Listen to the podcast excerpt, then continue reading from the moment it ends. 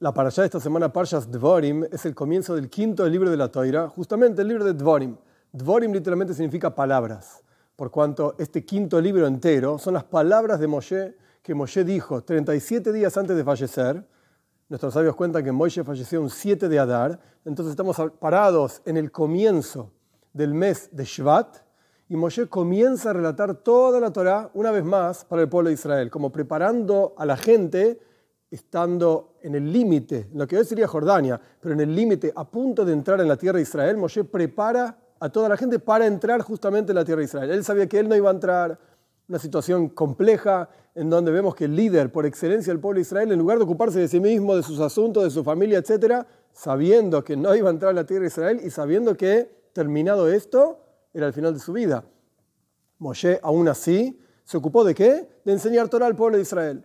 Y en esta para allá y en todo el resto de Dvorim, del libro entero, del quinto libro de la Torá, de vuelta, son las palabras de Moshe, donde Moshe relata historias, relata preceptos, detalles que no fueron dichos antes, detalles que sí fueron dichos, pero de otra manera, y así sucesivamente. Este es todo el último libro de la Torá.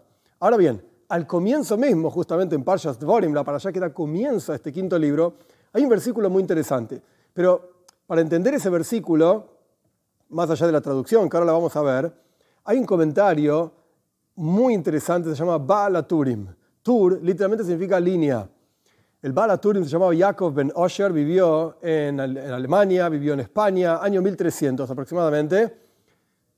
El Baal Turim tiene un comentario extremadamente cortito en toda la Torah. De hecho, ¿por qué se llama Baal Turim? Porque en realidad escribió un libro de alajot, de leyes, que se llama Tur, que es la base del fundamento del Shulchan Aruch, del Código de Ley Judía. Es decir, era un legislador por excelencia. Pero además de ser legislador por excelencia, escribió un comentario muy, muy escueto, muy, muy cortito a los cinco libros de la Torá. ¿Por qué digo muy escueto y muy cortito? Porque efectivamente son pocas palabras, pocas ideas, muy cortito. Y es diferente a todos los otros comentarios. Todos los comentarios trabajan, por así decir, en algún aspecto de la interpretación de la Torah. Como sabemos que son cuatro, Pshat, Remes, Drush y Soid en hebreo, que significa significado simple, alusiones, alegorías y los secretos místicos de la Torah. Casi ningún comentario de la Torah trabaja igual que el Balaturim. El Balaturim habla de Ramazim, alusiones. ¿A qué alude la Torah? No cosas que están escritas directamente, sino alusiones. Y en la parcha de esta semana hay un versículo que tiene una palabra, que es, entre comillas digo, rara, diferente. Y el Balaturim dice, ok, ¿Dónde está esta palabra? En otros lugares, en la Toira entera, en el Tanaj entero, en los 24 libros de la Torah entera. Y a partir de ver los tres lugares nada más en donde aparece esta palabra, el Balaturi me extrae una, enseñanza impresionante. Increíble que cada uno de nosotros podemos llevar en nuestro interior para estar seguros de que nuestra conexión con Dios es inquebrantable. ¿Qué dice la Toira? ¿Qué dice Parshas Dvarim?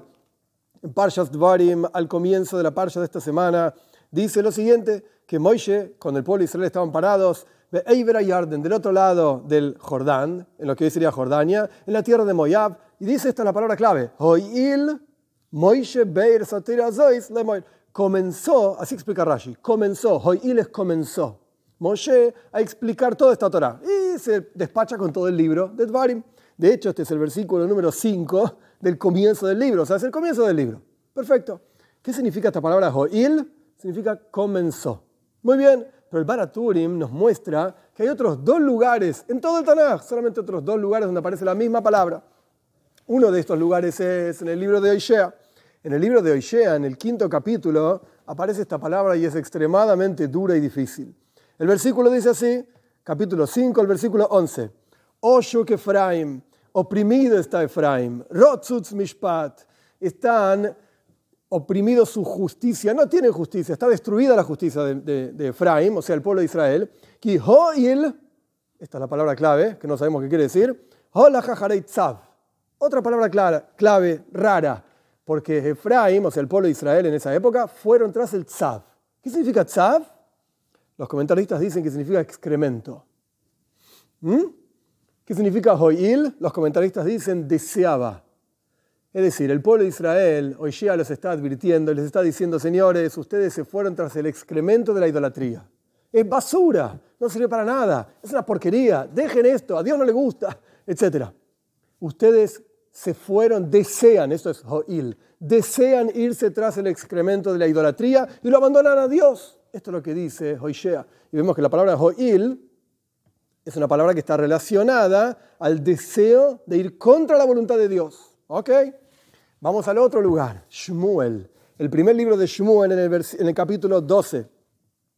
El versículo dice, cuando el pueblo de Israel le pide un rey a Shmuel, Shmuel se enoja, Dios se enoja, en la práctica les ponen un rey, lo nombran a Shaul.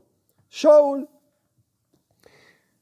él fue el primer rey del pueblo de Israel, y el versículo dice, de vuelta, Shmuel Aleph, el primer libro de Shmuel, el capítulo 12, el versículo 22, dice así, porque no va a abandonar Dios a su pueblo, no abandonará, Dios a su pueblo en aras de su nombre grande, Kihoil. Oh, una vez más, esta palabra, Dios, hacer de ustedes para Él un pueblo. Y los comentaristas dicen que Hoil acá significa desea, Dios desea hacer de ti un pueblo. Entonces, a pesar de que ustedes no necesariamente se portaron bien, pero Dios desea hacer de ustedes un pueblo, señores. Entonces acá tenemos tres lugares, tres significados diferentes.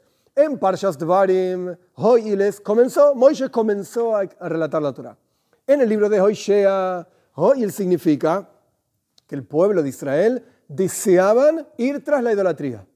En el libro de Shmuel, la palabra Hoil significa o que comenzó, así dicen algunos comentaristas, Dios comenzó con el reinado del pueblo de Israel a hacer del pueblo de Israel un pueblo para él, o que deseaba, Dios desea hacer del pueblo de Israel un pueblo para él similar al significado en Oishea. Pero evidentemente en Parshas Dvarim es algo positivo, porque Moshe comenzó a, relatar la Torah.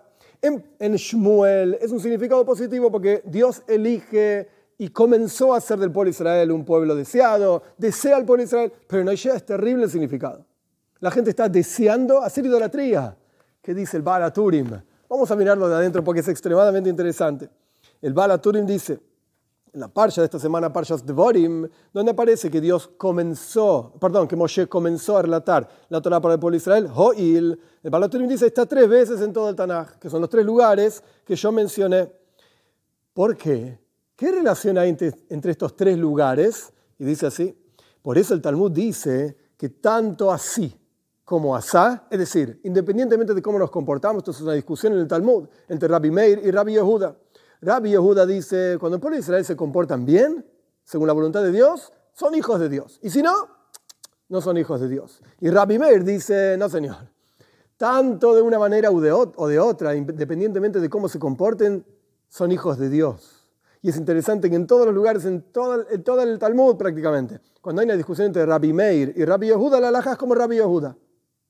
Y eso significaría que si nos portamos bien somos hijos de Dios, y si no, no somos hijos de Dios. Pero en este caso el Talmud dice que la alajá como Rabbi Meir. Es decir, independientemente de cómo nos comportemos, somos hijos de Dios. ¿Cuál es la conexión entonces entre estos tres lugares? El Balaturi me explica de la siguiente manera. Tanto si cumplimos la voluntad de Dios, o si no cumplimos la voluntad de Dios, si estudiamos la Torah o no estudiamos la Torah, etc.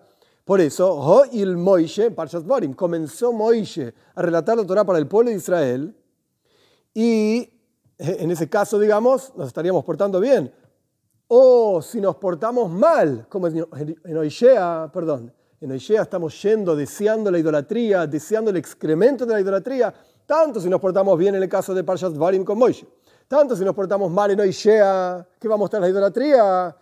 Por eso viene el tercer versículo en Shmuel y nos dice, Dios desea hacer de ti un pueblo. Sea como fuere que te comportes, esa conexión, ese vínculo con Dios no se pierde absolutamente nunca. Y acá vemos lo interesante y lo profundo que es un comentario tan cortito como el Bala Turim, que nos muestra la conexión de tres lugares, en donde aparecen tres lugares totalmente diferentes, la misma palabra. Esto significa que está conectado y el significado es extremadamente hermoso. Nunca, jamás Dios rechaza a uno de sus hijos. E incluso si se comporta mal, no deja de llamarse uno de sus hijos.